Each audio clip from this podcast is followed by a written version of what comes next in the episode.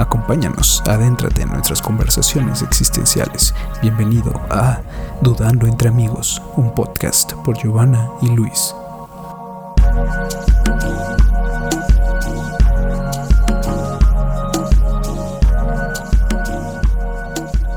Hola a todos, bienvenidos otra vez a este nuevo episodio de Dudando entre Amigos. Esperamos que este nuevo proyecto les haya llamado un poco la atención, les haya atraído nuestro primer episodio. Y pues bueno, aquí estamos de vuelta con un tema bastante interesante. Mi nombre, como ya saben, soy Luis y conmigo hoy está otra vez Giovanna. Hola, buenas noches. Eh, esperamos que este tema también les guste y como siempre recuerden que es dudando entre amigos. No verdades absolutas, solamente es nuestra opinión y obviamente fundamentada con eh, artículos, documentales, libros, etc. Entonces esperamos que les guste.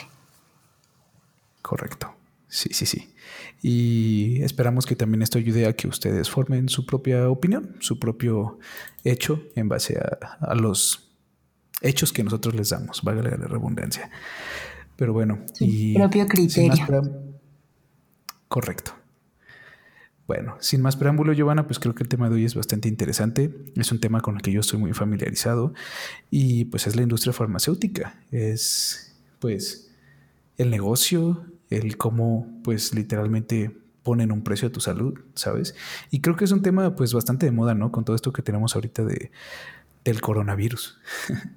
Sobre todo con las vacunas que se están peleando por desarrollarlas, peleando entre comillas, porque realmente creo que la, duda que existe entre ambos es si esta enfermedad fue creada en un laboratorio o, realmente fue natural, una pandemia. Bueno, creo que eso ya es como tema para otra discusión, incluso es mucho material para otro podcast, pero el día de hoy queremos enfocarnos más como al término de qué es la industria farmacéutica, qué da el mundo, cómo, y pues darles nuestra opinión, que ustedes puedan formar su opinión porque creemos que es un tema muy interesante, que si no han escuchado, después de este podcast tal vez les va a interesar conocer un poco más. Muy bien, entonces pues comenzamos, Gio. Y pues a mí me gustaría empezar eh, platicando. Eh, yo estoy muy familiarizado con todo este tema, he tratado varios este, asuntos de mi propia salud, pero nunca había investigado a fondo y eh, antes como haciendo un poco de investigación para este podcast, pues conocí que hay medicinas exorbitantemente caras. O sea, que yo digo, o sea, esto es imposible. Es totalmente imposible, pero sí, es una lista. Tengo por aquí una lista top 10. Si quieren, ahorita en un ratito más la platicamos, pero sí, 10 medicinas más caras del mundo y de la historia. Podemos partir del hecho de que el valor de la de los ingresos a nivel mundial de la industria farmacéutica durante el 2019, porque todavía no tenemos los datos del 2020, fue de alrededor de 1.25 trillones de dólares. Y esto es sin contar el COVID, obviamente. Pero estamos hablando de una de las... Es correcto. Estamos hablando de una de las industrias más fuertes y con mayor... ¿Cómo se le dice? Em, ocultismo, por nombrarlo de alguna manera. o sea, tú realmente crees. Ocultismo. Sí, porque realmente tú crees que la industria farmacéutica es por tu salud y por el bien.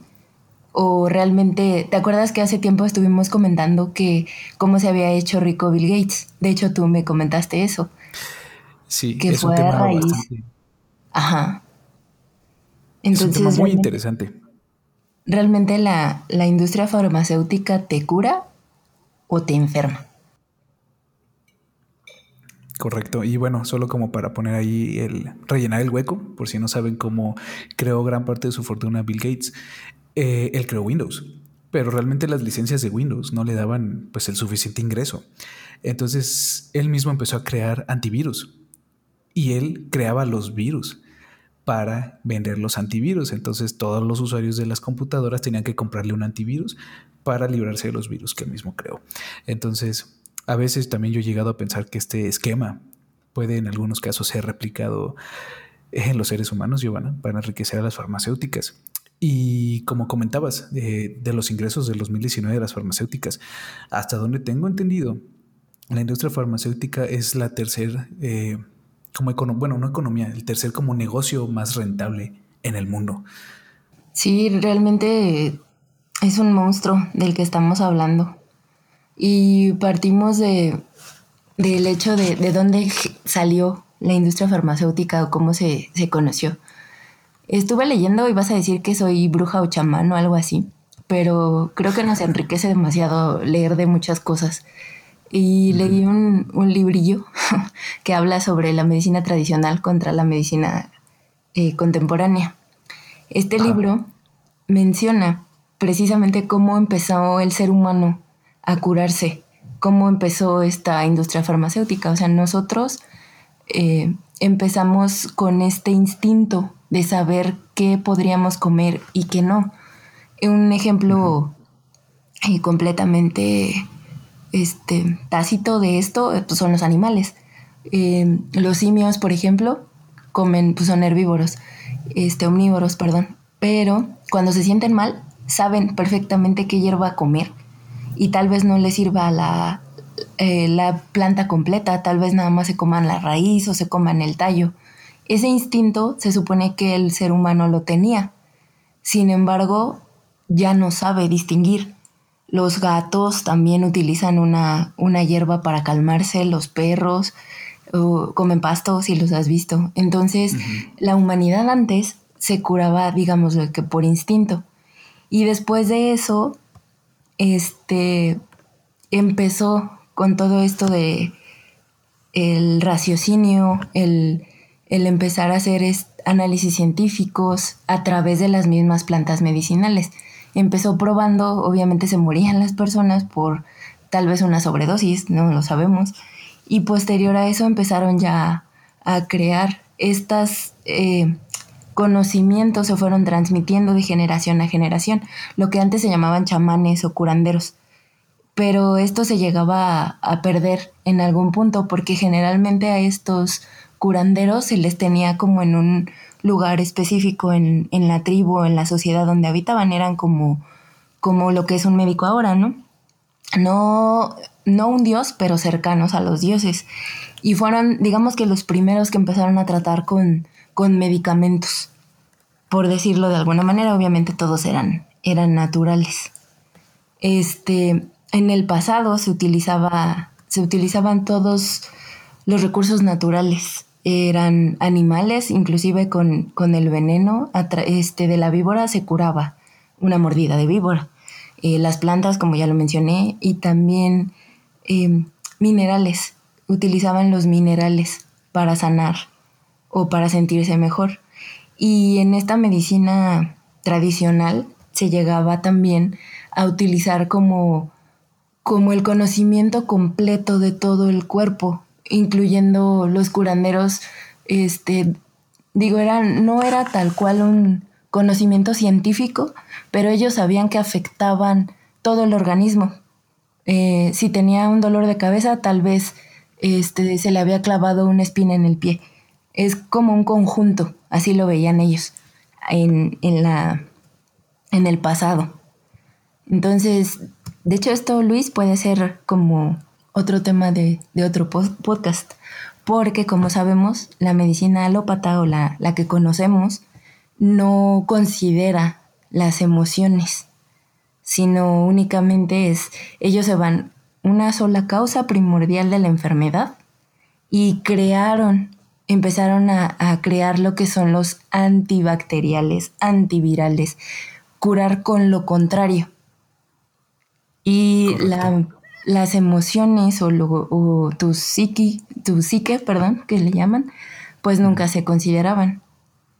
Entonces, el origen de la medicina tenía una ética, una ética profesional, el famoso este juramento de Hipócrates. Esto todo tiene que ver con la, con la salud. Pero de ahí ahora, ¿qué cambió? Creo que ha cambiado bastante, Giovanna. Creo que se ha tergiversado bastante. Y de hecho, este punto que mencionabas acerca de las emociones.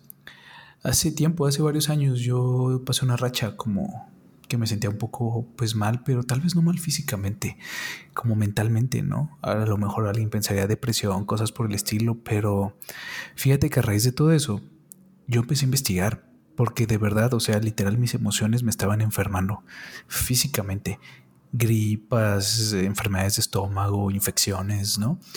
Y descubrí un término como muy interesante que se llama la somatización celular, que realmente tu mente te puede curar o te puede enfermar. Tu mente puede ser tu mejor amiga o tu peor enemigo, ¿sabes? Entonces, creo que sí, eso puede ser un tema bastante amplio y con bastante foro eh, para un siguiente podcast, por ejemplo. Pero ahorita quiero condensar un poco retomando lo que decías y a mí me parece maravilloso. Ahorita estamos pues en la cumbre, ¿no? De la medicina tenemos medicina fantástica al parecer, ¿no? Pero llegamos aquí sin eso. Eso significa que podríamos seguir al futuro sin eso.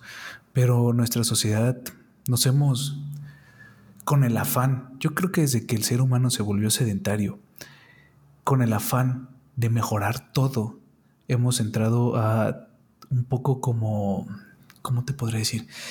Perturbar nuestro equilibrio sistemático. Antes todo estaba en equilibrio, te movías, comías bien, no comías tantos químicos y sobre todo creo yo que este conocimiento que mencionas, herbolario, natural, tanto de humanos, animales, para curarse naturalmente, es más que nada lo que le llamamos como conocimiento empírico, ¿no?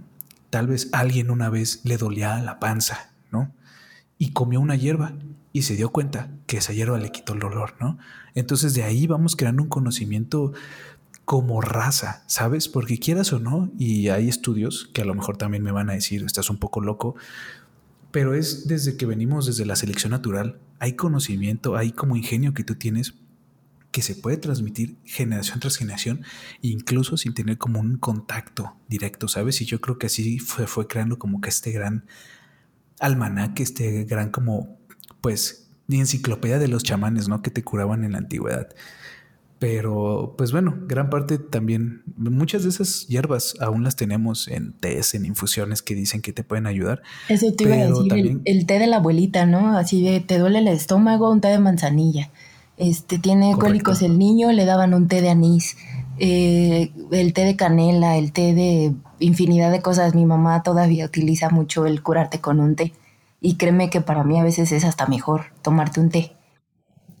Correcto, y eso yo creo que es como conocimiento generacional acumulado, Giovanna. Sí, era lo que, lo que menciona este, este libro. Se llama De la medicina ancestral a la medicina cuántica el, libro que les comento está, lo escribió el doctor Manuel Arrieta, que es médico por la UNAM y es asesor de biofísica del Colegio Nacional de Médicos. Ya posteriormente en nuestras redes sociales vamos a compartir este, toda esta bibliografía. Pero él menciona en el libro que estos curanderos veían como quién, eh, cuál de todas las personas de las tribus o de los que se le acercaban tenía esas cualidades para pasarle esta información para poder este que fuera como pues sí, pasando de generación en generación. Al final de cuentas, el curandero pues también estaba a prueba y error. Y a lo mejor se comía un hongo alucinógeno que pues se quedaba en el viaje. Y era lo que pues ya cortaba ese, ese conocimiento. Y es que sabes que yo te iba, yo iba a hilar ese punto, Giovanna. Mucha de la medicina anterior, nuestra medicina natural, hoy en día es considerada ilegal es considerada droga. Vamos, tipo el peyote, la marihuana. La marihuana. Eh, bueno, la marihuana ahorita está de moda, se acaba de prácticamente legalizar en México, ¿verdad? Sí. Pero también los hongos. Incluso, eh, bueno, y también tú y yo hemos discutido el sapo este, el bufo alvarius y el DMT.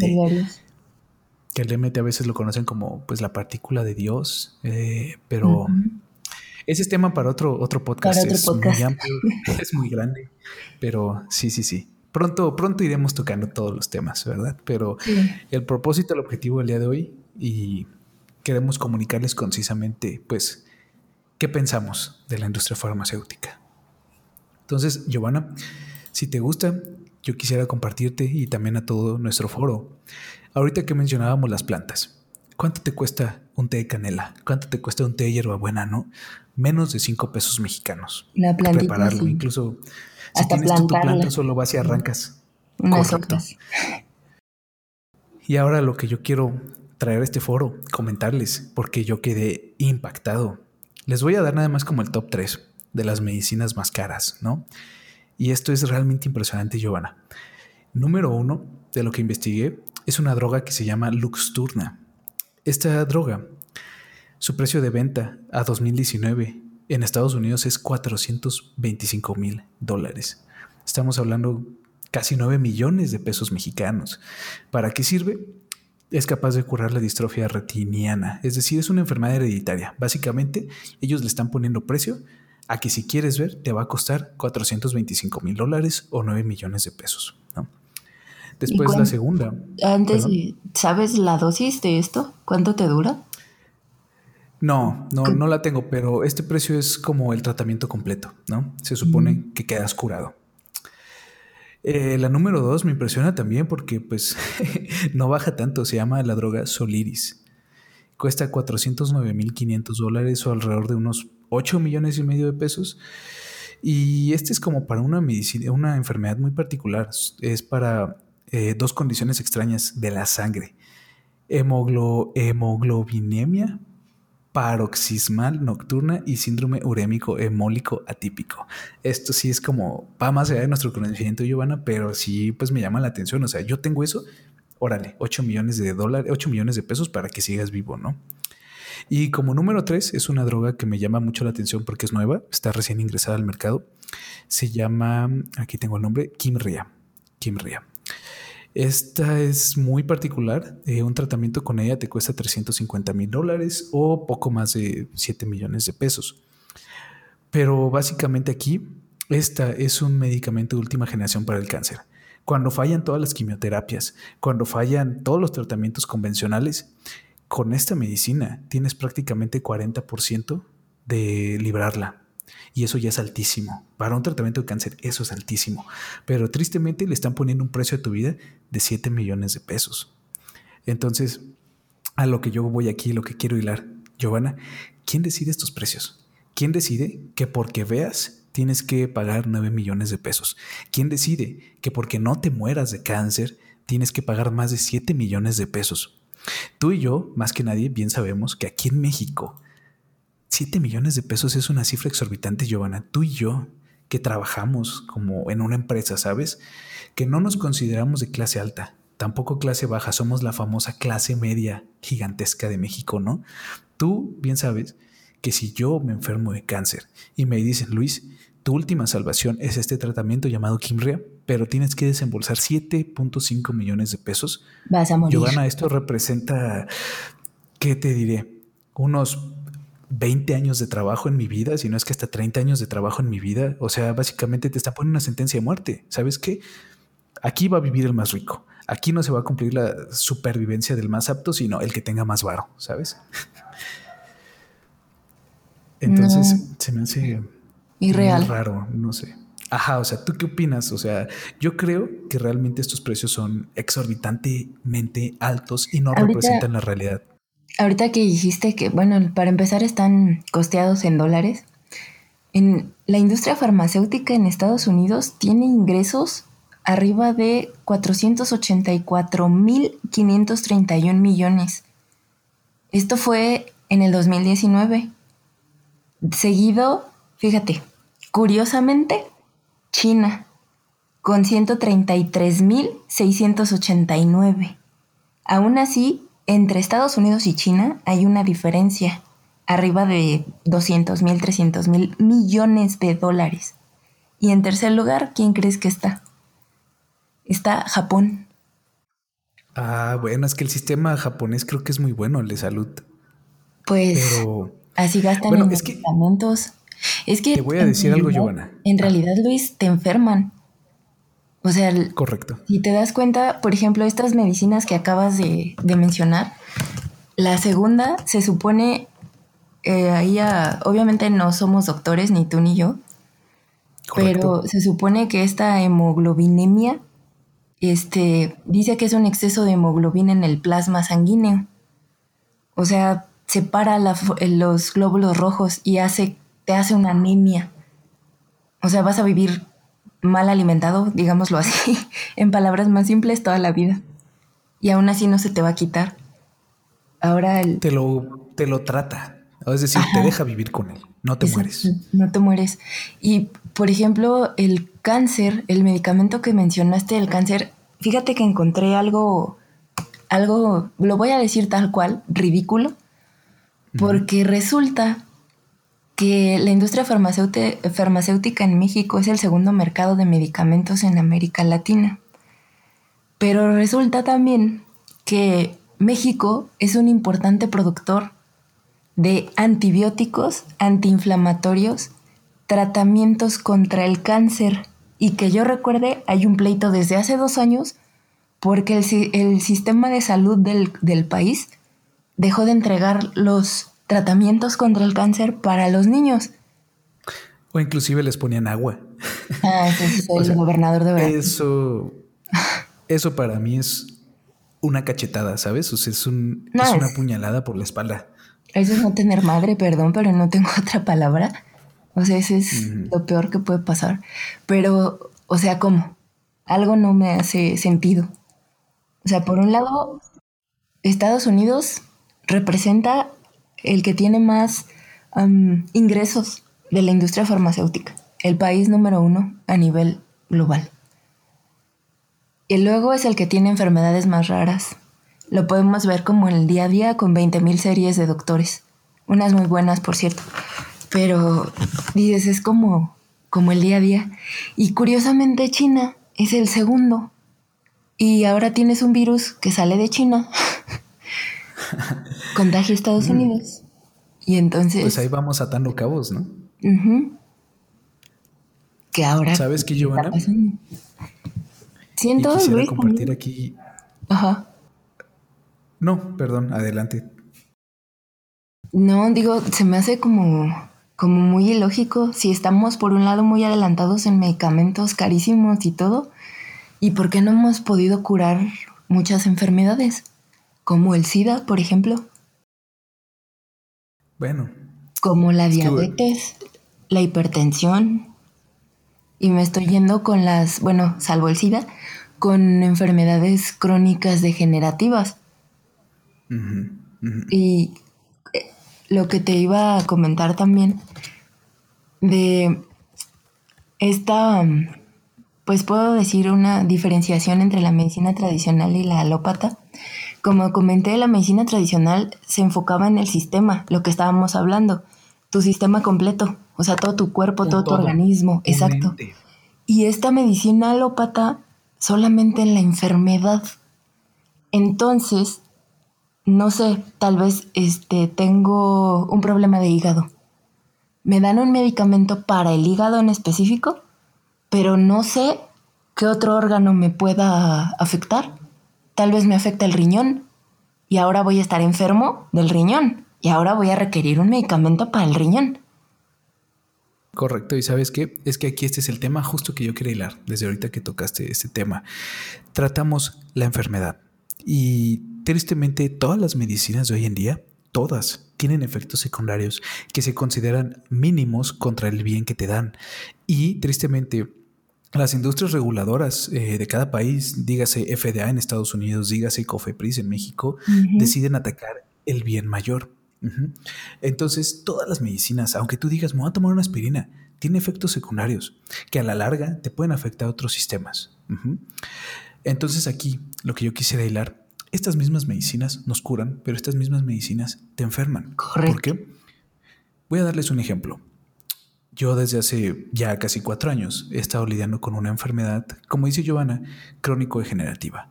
Nunca me voy a curar, tengo que vivir con ella, tengo que aprender a vivir con ella. Y pues bueno, puede que de aquí a 20 años a lo mejor ya no camine, ¿verdad? Pero yo quiero ser positivo y yo digo, a los 60 voy a seguir corriendo 20 kilómetros al día, ¿no? Pero bueno, a lo que voy. Empecé con el tratamiento, digamos, conservador. Me sirvió por cerca de dos años y medio, tres años. Estuve bien, tuve ciertos brotes, pero en grandes, pues en el aspecto mayor estuve bien. Tristemente a inicios de este año, Joana, y tú no me dejarás mentir, tú me viste, tuve el peor brote de mi vida. Y literal, un día me levanté y ya no me podía mover. Ya no me podía mover, no podía mover el cuello. Literal, fue la batalla más grande ese día, levantarme de mi cama y bañarme. Ese día decidí ir al doctor y me dice, ¿sabes qué, Luis? Ya fracasamos con el tratamiento conservador.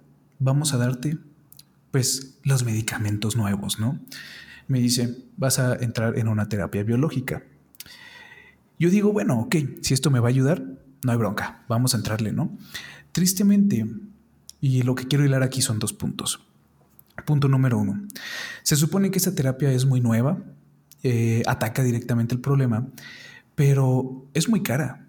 Bueno, yo voy, a ser sincero aquí, vamos a hablar con la realidad. O sea, cada inyección de esta droga me cuesta alrededor de 10 mil, 11 mil pesos, ¿no? Afortunadamente, Giovanna, y lo que yo digo, tengo seguro médico. Seguro médico me está apoyando que me costó mucho trabajo que, que, respetara mi enfermedad y que me aceptara para entrar y cubrir, ¿no? Pero bueno, eso es tema ya por otro podcast. Pero a lo que yo voy, Giovanna, esta droga me la tengo que inyectar cada dos semanas y cuesta 10 mil pesos. Estamos hablando que al mes te va a costar 20 mil pesos seguir bien. Tú y yo sabemos, y todos los que nos escuchan, es que aquí en México estamos en situación económica, pues dígase precaria. El salario mínimo son 123 pesos.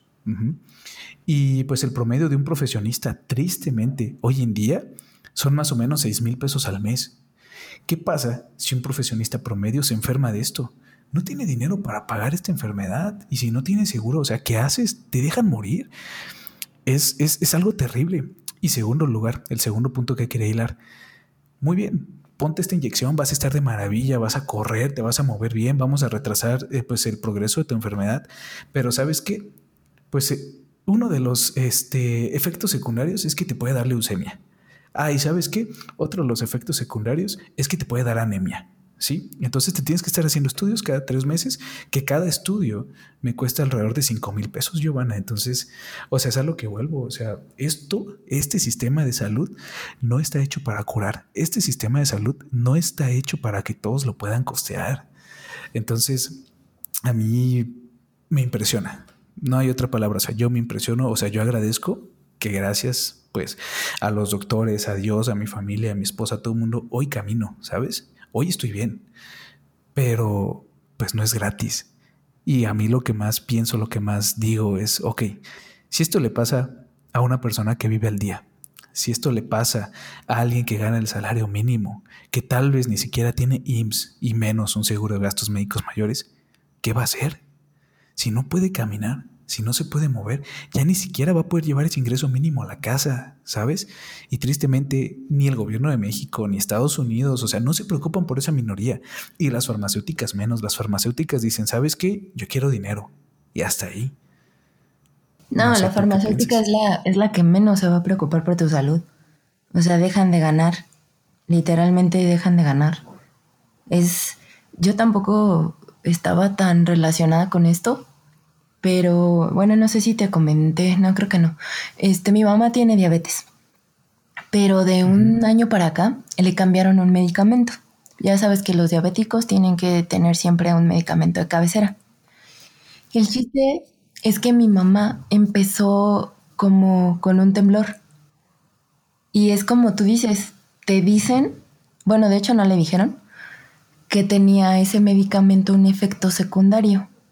Y ese efecto secundario es que a mi mamá le, le, afecta algo en el sistema nervioso y mi mamá empieza a temblar. Pero si se lo deja de tomar, le incrementan luego, luego los niveles de azúcar en la sangre. Entonces es como... Y le dan ese medicamento para que no le afecte, creo que es el estómago. Creo que sí es el estómago. O sea, te cuido dos órganos, pero te descuido uno. ¿Y sabes qué? ¿Quieres cuidar ese siguiente órgano? Tómate esta otra pastilla que ya cuida ese órgano. pero a lo mejor te afecta el corazón. Es correcto. Mi señora madre trae un pastillero como parece, ¿cómo se llaman estas cajitas de hilos que antes tenían las abuelas? Parece joyero casi el de mamá. Porque tiene un pastillero como de 50 pastillas y de las 50 se tiene que tomar eh, a la hora 20 y luego otras y luego otras. Y dices, ¿es en serio? bueno, honestamente, Giovanna, yo también cargo mi pastillero. No, sí, me acuerdo. en mis peores días, yo he llegado a tomar, ¿qué son? Como 15 pastillas al día. 18 pastillas al día. Lo bueno es que hoy pues ya nada más estoy tomando 6 al día. Bueno, no es cierto, como 10, pero dentro de los daños es el menor, creo. Incluso yo, yo personalmente, yo decido no tomarme el medicamento que me protege el estómago, porque digo, ya no quiero más droga. Y bueno, afortunadamente, pues mi estómago está bien, o sea, es resistente, tolera las drogas sin el que me protege el estómago. Claro, cuando estoy sensible, sí me lo tomo, ¿verdad? Pero en otros casos, pues digo, ok, una pastilla menos. Pero lo que obviamente no vamos a tener nosotros una respuesta, pero lo que yo quiero saber es en qué momento perdieron esa ética. Porque no, esto no es, esto no es un secreto. O sea, obviamente no lo estamos descubriendo nosotros.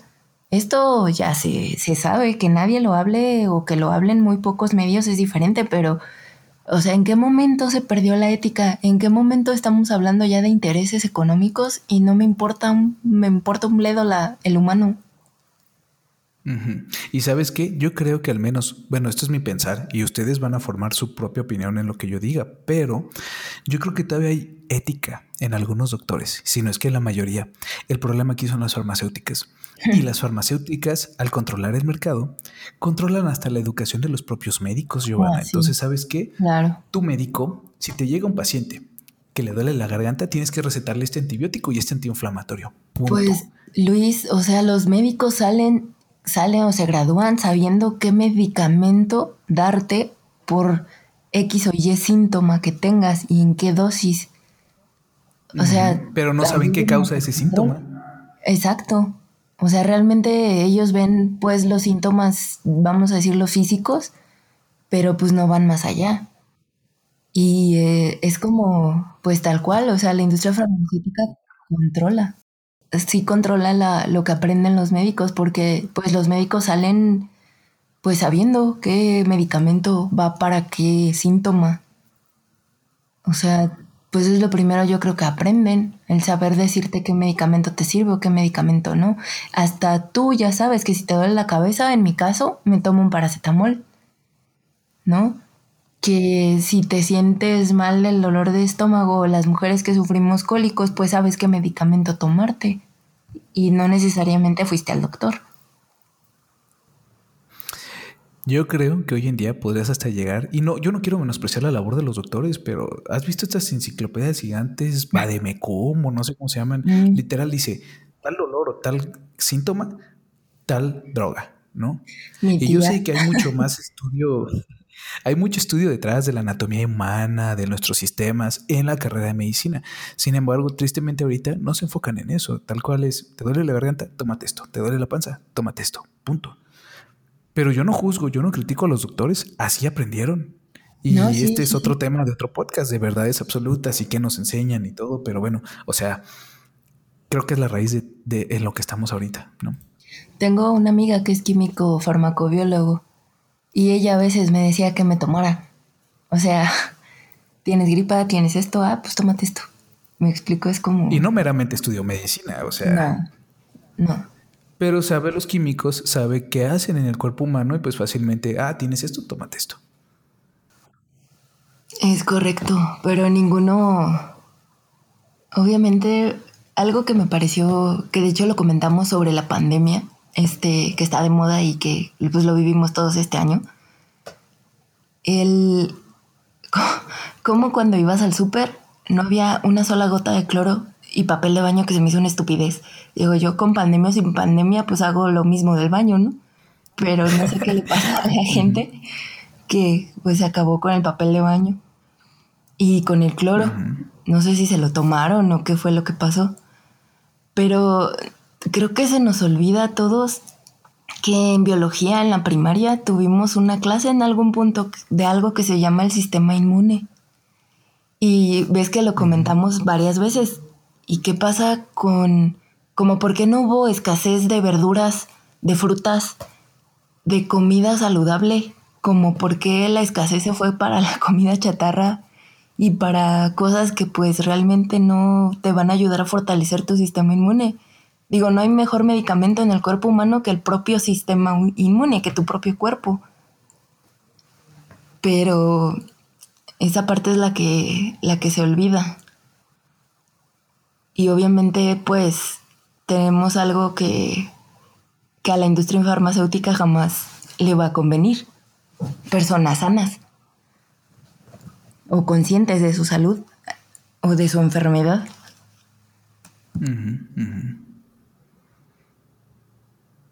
Y sí, de hecho, ahorita que lo mencionas que no hay como mejor sistema inmune, que, o bueno, no hay mejor remedio que tu propio sistema inmune, yo quiero recalcar, y creo que ahorita, yo creo, y, quiero mencionar este punto, la droga que les mencioné hace unos momentos para el cáncer, la famosa Kimre nueva, realmente no es una droga. Lo que te hacen, te sacan de tu propia sangre, tus propias células eh, del sistema inmune ¿Y qué pasa después de eso? Las procesan en un laboratorio. Al procesarlas en un laboratorio, básicamente te vuelven a inyectar tus propias células, pero como potenciadas, ¿no? Si tus células estaban debilichas, las hacen acá bien punch contra el cáncer. Pero ¿qué pasa? Que aquí, Giovanna, vamos a empezar a crear muchas más nuevas enfermedades. Están mutando tus células para que ataquen el cáncer. ¿Qué va a pasar después? O sea, la idea eh, la base, la respeto, es excelente, vamos a usar tu propia defensa contra el cáncer. Es que, sabes, no es esa la forma. Perdón, ¿sabes qué? Ahorita me llegó a la mente. Hace tiempo te comenté que había escuchado un libro, porque solamente está en audiolibro, que se llama Pandemia. Fue mucho antes del COVID. Resulta que este libro fue escrito por Peter Doherty, se llama, este, él fue premio Nobel en 1996 el premio Nobel lo tuvo por fisiología y medicina. Resulta que su trabajo se basó precisamente en lo que estás diciendo, en cómo el sistema inmune reconoce las células que son infectadas por virus. O sea, tu sistema inmune es capaz de desechar o de pelear a nivel celular contra esas contra, pues, contra los virus. O en este caso, pues sí, al final de cuentas el cáncer se supone que es una transformación de células, ¿no? Que puede pasarte todos los días, que puede, ¿cómo se le llama? Eh, digamos que tienes, que tus células son como un agua estancada, obviamente no es estancada, pero es como un agua y avientas una piedra. Y en ese momento cambia, el agua se revuelve. Es lo mismo con, con las células es lo que más o menos me han explicado, a lo mejor estoy mal. Y ya se convierten en, células cancerígenas. Pero son tan sabias, le voy a decir así, tu cuerpo en reconocer eso, que precisamente como tú lo acabas de mencionar, si tú utilizas esas mismas armas, ese mismo soldado ya preparado para una guerra, y lo cambias para otra guerra, ¿qué vas a crear con ese soldado? O sea, va a ser una máquina letal pero letal que deje de reconocer que forma parte de, un ejército. De tu propio cuerpo. Exacto, y se va a otro. O te ataca a ti mismo. y es que sabes que yo aquí voy a hacer un, un, punto, una referencia muy graciosa y para quienes nos escuchen y que a lo mejor hayan visto alguna de las películas de Resident Evil o los videojuegos de Resident Evil. Todos los zombies, todo nace de un llamado virus T, si no me equivoco, algo así. Bueno, pues resulta que estas células usadas en esta droga, Giovanna, que son modificadas genéticamente para atacar el cáncer, curiosamente son células T humanas, de hecho llamadas células CAR-T, que luego son modificadas. Entonces, a lo mejor estamos en medio pues, de un, algo como no tan ciencia ficción como recién digo. La realidad supera la ficción. yo, yo de chico llegué a jugar los juegos y vi las películas y, bueno, yo nunca me imaginé que esto pudiera existir, pero ahora que vi esto dije, oh por Dios, o sea, no puedo ser el único que esté haciendo esa referencia y que entienda ese, esa relación, pero bueno, es, es gracioso.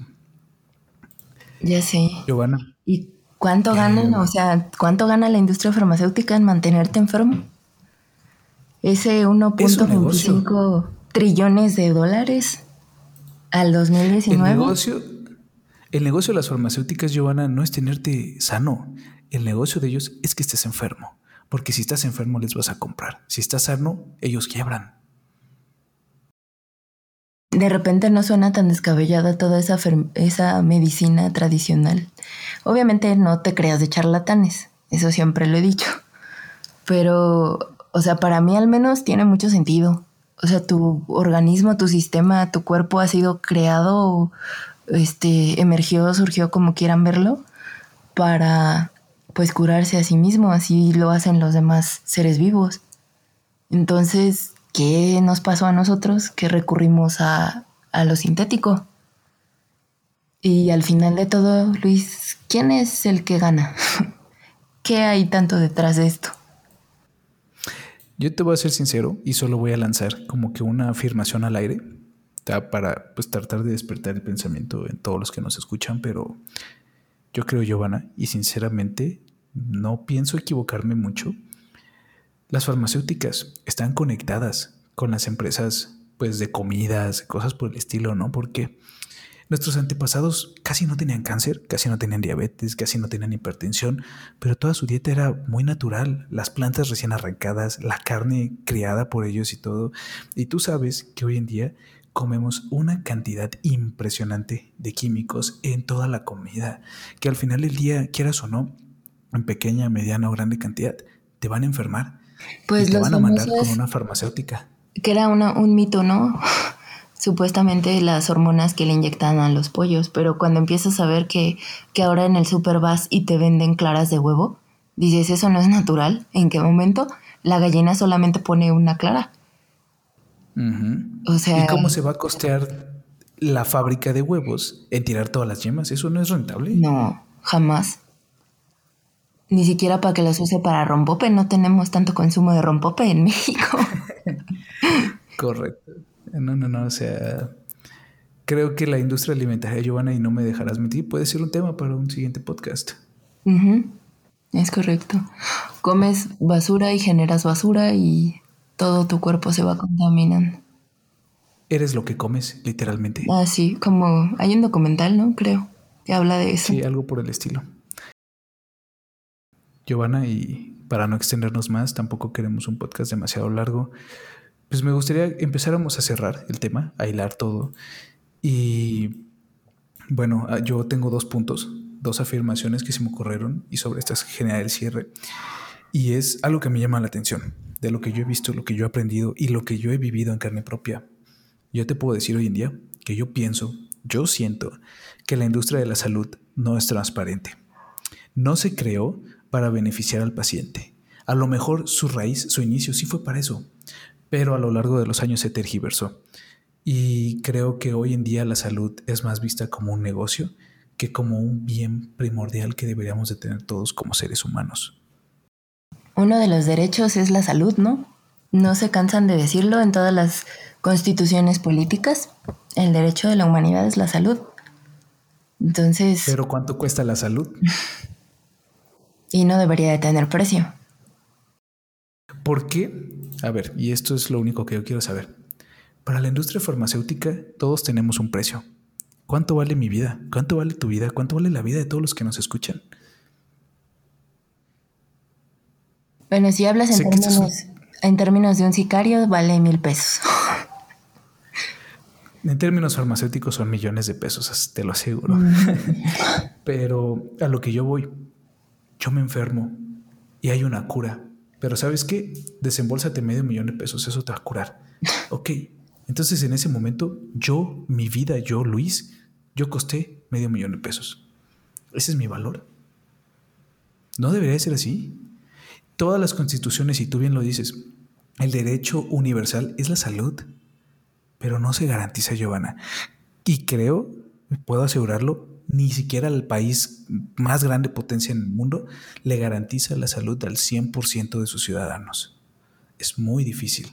No, de Estados Unidos. Ninguna economía puede costearlo, ninguna economía lo puede costear. Voy a seguir bombardeando a Estados Unidos porque no es que me haya sorprendido su, ingreso por farmacéuticas, pero también es bien sabido que son una de las poblaciones más adictas. Y no solo me refiero a las drogas, adictas a la comida chatarra, adictas a, los, a los medicamentos y de todas las gamas, hasta el jarabe de la tos. Pero sabes que yo te voy a decir algo. En Estados Unidos no solo son las adicciones. En Estados Unidos, como hay una cobertura de salud un poco más amplia que en otros países, las farmacéuticas se aprovechan y inflan demasiado el precio de sus medicamentos. El medicamento que yo me pongo, que les platiqué hace poco, en México me cuesta 10 mil pesos más o menos, ¿no? Yo he visto que en Estados Unidos una sola dosis anda entre los 2 mil y los 3 mil dólares. Mismo farmacéutica, misma marca, misma dosis, mismo todo. Estamos hablando que son de 3 a 4 veces más allá. Pero, ¿sabes qué? Apenas estuve leyendo un, un este un reportaje. La verdad no sé si sea verdad, porque pues no lo sabemos. Pero el por qué una aspirina en Estados Unidos es más fuerte que una aspirina en México. Si se supone que son de la misma marca, eh, la misma, ¿cómo se le llaman los miligramos? La misma dosis, por decirlo así. ¿Por qué funciona más rápido? E inclusive una aspirina de Japón es, tiene como un um, efecto menos fuerte yo que tomo aspirinas a veces por el dolor de cabeza y demás, la de Estados Unidos me quita más rápido el dolor que la de México y mucho más rápido que la de Japón.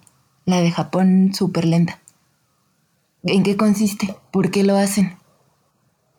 Yo te voy a decir algo, Giovanna, y creo no equivocarme. En estos días se ha vuelto muy popular este tema de que nos estamos haciendo resistentes a antibióticos, resistentes a químicos. Ah, en Estados Unidos, la gente ya es tan resistente que tienen que darles dosis más altas para que funcione. Por la misma mutación de las células. Sí, o sea, nuestro cuerpo es una obra de arte de ingeniería, se adapta a todo. Entonces, le estás metiendo mucho paracetamol de una aspirina. Ah, ok, ¿sabes qué? Voy a hacerme más inmune al paracetamol, ¿sabes? Entonces, yo creo que por ahí va ese tema, porque hasta donde yo sé, tú y yo tenemos contacto con personas japonesas regularmente. Y la medicina ya es muy suave, ¿sabes? O sea, les recetan pues medicamentos suaves para cualquier enfermedad. Entonces creo que hasta cierto punto pues la raza de ellos no es tan resistente a nuestros medicamentos de acá de este lado del mundo, ¿sabes? Eso es, es extraño, realmente. y, sabes qué, ahora... Oh, adelante. No, no, no, sigue, sigue. Perdón, es que ahora quería hilarlo con el último punto para ir dando el cierre. Y es lo que yo quiero con lo que nos quedemos todos preguntándonos. Y te pregunto a ti, Giovanna, ¿dónde está la ética en la industria farmacéutica? ¿Quién decide los precios y por qué? ¿En qué momento se perdió pues este objetivo, este bien mayor para todos los humanos? Ese conocimiento de de pasarlo de generación a generación, del el conocimiento de saber qué te puede curar, en qué momento se perdió. Digo, sabemos que este podcast, su título es Dudando entre amigos y nosotros tenemos esas dudas, así como esa hay 20 mil. Obviamente, aunque leas todos los libros, toda la bibliografía este, ya escrita o no, o por escribirse, nunca vas a saber la realidad. O sea, al final son intereses intereses en los cuantos, sobre toda la humanidad, o sea, no es como sobre una población, un pueblito pequeño, no, es sobre toda la humanidad. Y para muestra, el COVID. Correcto. Es la prueba mayor de cómo estamos preparados, no solo como países, sino como sociedad global.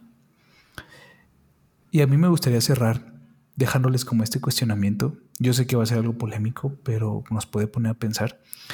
Giovanna, ¿Tú has pensado con este nuevo tema del COVID?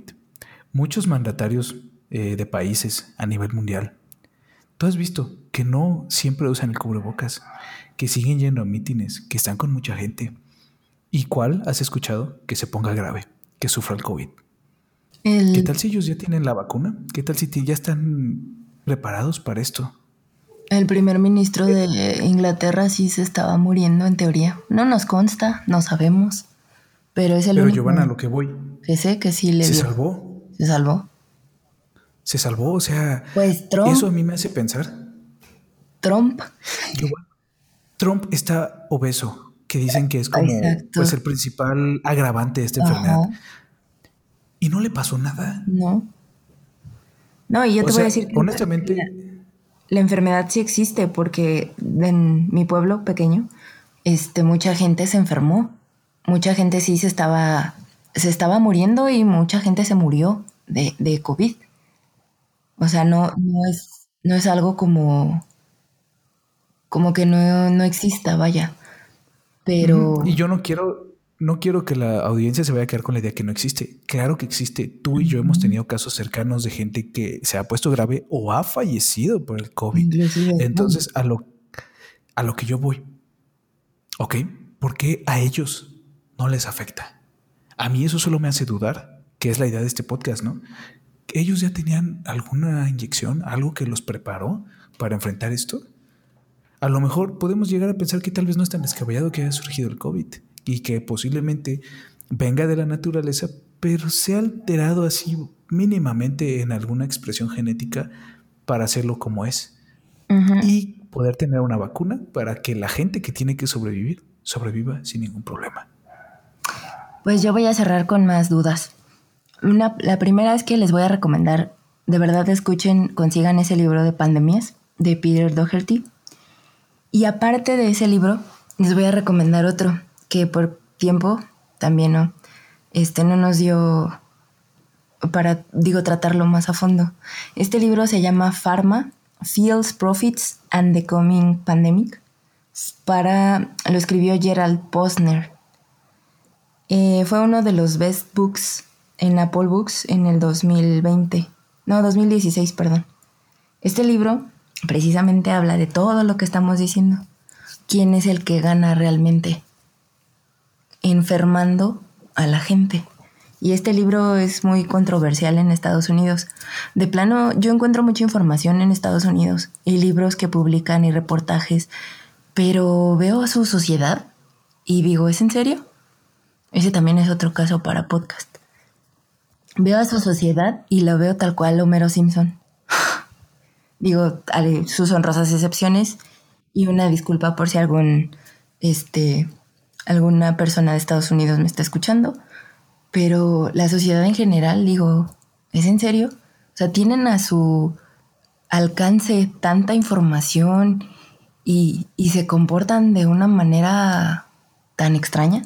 Igual lo van a decir lo mismo de nosotros, ¿no? Pero, pues, yo cierro con eso.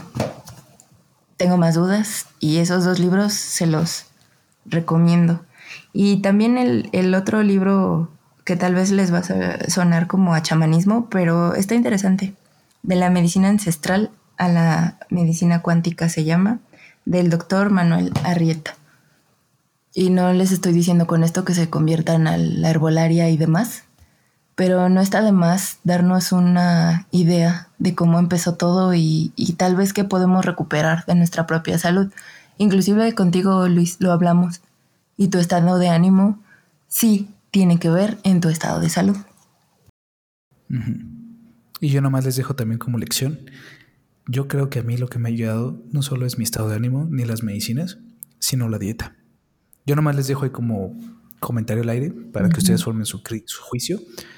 Pero yo me volví vegano.